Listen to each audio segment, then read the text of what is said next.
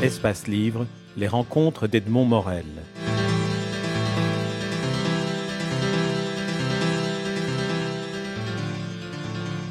L'autre socle sur lequel vous avez fondé votre combat est le combat pour la liberté de, choisir, c'est le, nom de de l'association que vous avez créée, choisir entre autres la liberté d'une maternité, le choix de la maternité, c'est-à-dire à l'époque, on parle des années, du début des années 70, euh, le droit à l'avortement. Quelques, quelques dates. En 1971, vous lancez le manifeste des 343. 1972, le procès de Bobigny. 1974, la loi sur l'interruption volontaire de grossesse. Ce qu'il y a, c'est que d'abord, la première chose qu'il faut dire, et je pense que c'est très positif, mais personne ne le dit.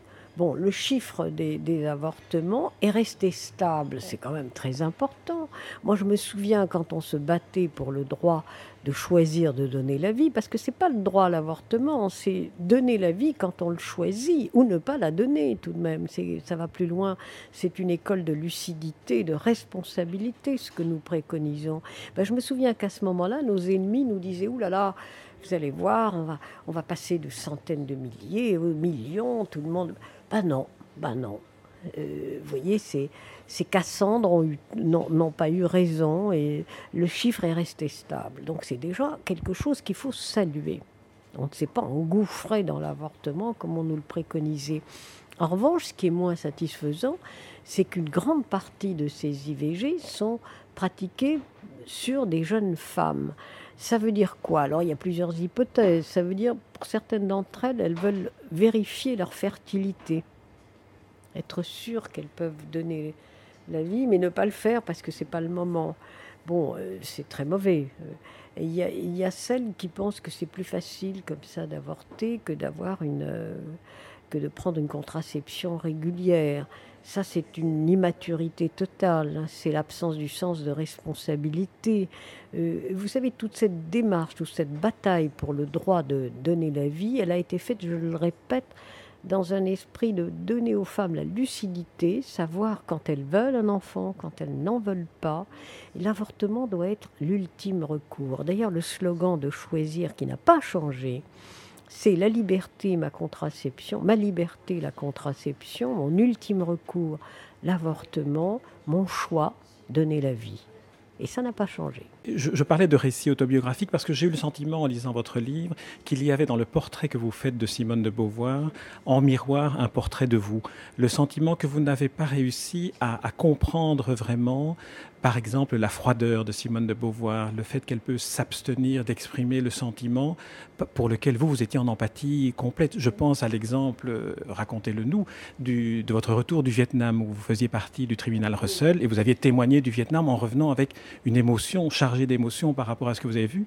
Et Simone de Beauvoir restait de glace, je dirais. Oui, mais elle a toujours été comme ça, et pas seulement. Mais pour la guerre, euh, quand j'étais revenue du Vietnam avec des photos terribles, avec je tenais dans mes bras une gosse vietnamienne qui était morte à côté de moi dans une tranchée parce que la, marine américaine, la cinquième flotte, je crois, avait envoyé des obus. Nous étions dans un village de pêcheurs. On il y a eu une alerte. On s'est mis dans des tranchées, mais nous, nous avions des casques.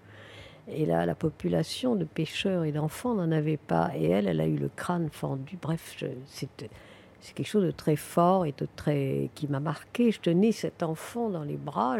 Je, me demande pourquoi d'ailleurs. Et donc c'est comme ça qu'on a pris des photos. Et quand j'ai raconté ça et que les photos en circulaient, je dirais tout le monde avait été pétrifié d'émotion. Les journalistes ne disaient pas un mot, etc. Elle, elle fumait comme si elle rêvait à autre chose elle avait une espèce de défense, je dirais, de mur étanche d'avec les causes qu'elle défendait. Mais cela dit, elle les défendait parfaitement, avec un courage, avec une constance, avec une volonté d'aller jusqu'au bout qui n'ont jamais été prises en défaut. C'était sa manière d'être. Et j'ai cru parce que ça c'est de son vivant. J'ai cru que c'était sa nature. Bon, il y a des gens comme ça.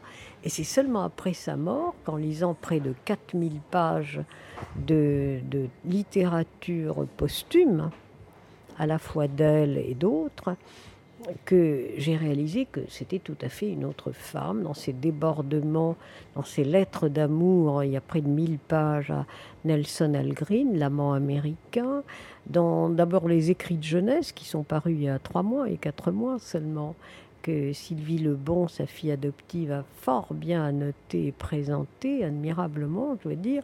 Alors là, on découvre que c'est jeunesse, eh ben, il y avait une espèce de, garçon pas très recommandable, pas très malin, qui était son cousin, dont elle était follement amoureuse. Elle voulait être Madame Jacques Champignol. Et c'est pas seulement ça, elle voulait son petit mari, sa petite maison, être sa petite épouse et avoir ses enfants. Alors, je me suis dit, je n'ai pas voulu m'étendre là-dessus, ce sont des écrits de jeunesse. Mais tout de même, tout de même, elle avait 21 ans. 20 ans, 21 ans. Bon, Sartre, elle a publié de son vivant les lettres que Sartre lui a envoyées. Et on lui a demandé quand est-ce que vous allez publier celles que vous, vous avez envoyées à Sartre. Ça, c'était non. Bon, c'était des lettres. Ça a été une publication posthume.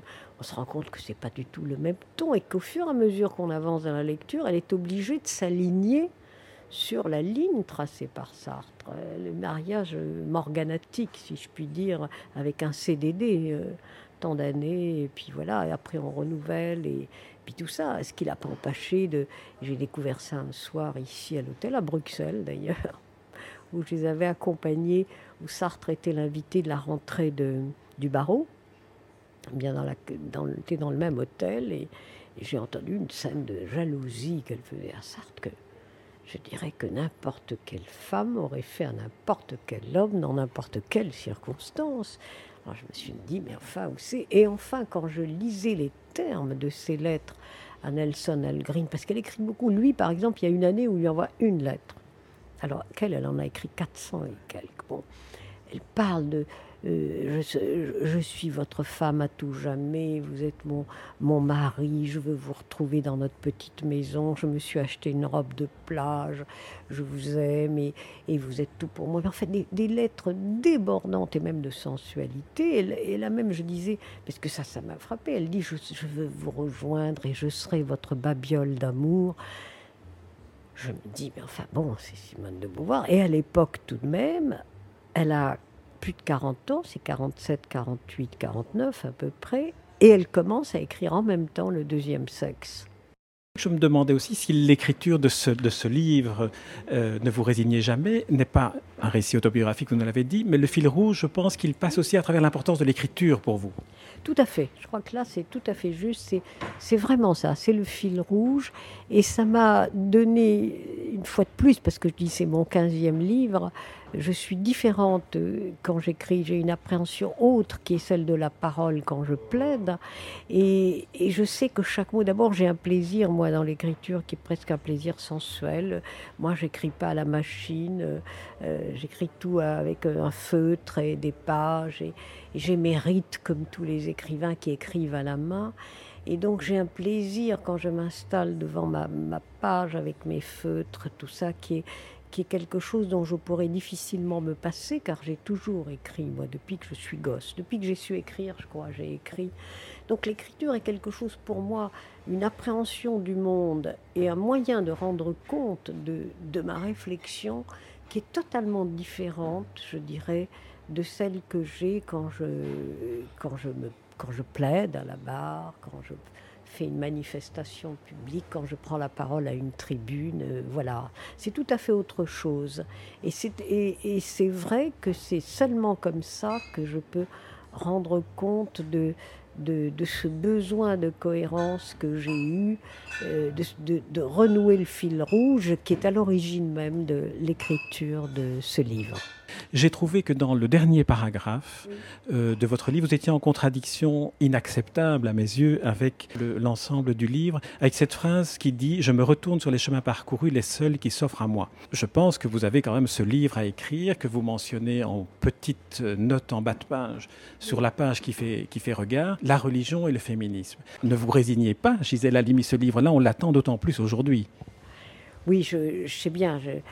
Il y a beaucoup de choses à faire. Il y a, toute une lutte de ce côté-là qui est très importante. Je lisais récemment que dans une région du Pakistan, on avait fait un accord avec les talibans, euh, la paix contre l'acception de la charia. c'est-à-dire, et pour commencer, la fermeture de toutes les écoles de filles le voile, la suggestion, etc.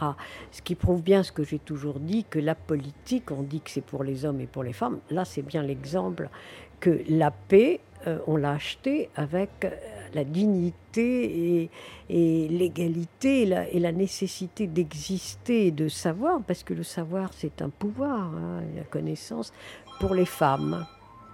Donc je pense effectivement qu'il y a des combats à mener, mais soyez juste, je ne dois pas être la seule à les mener. J'espère qu'il y en aura d'autres. Oui, non, je suis sûr qu'il y en a d'autres, mais je suis sûr euh, aussi que vous ne devez pas vous résigner et, peut-être vous, vous attribuer à vous que cette phrase prudence et résignation n'ont jamais eu une place dans votre vie, dites-vous. Et il ne faut pas que ça commence maintenant. Merci Gisèle Halimi pour, cette, pour cet entretien. Merci à vous.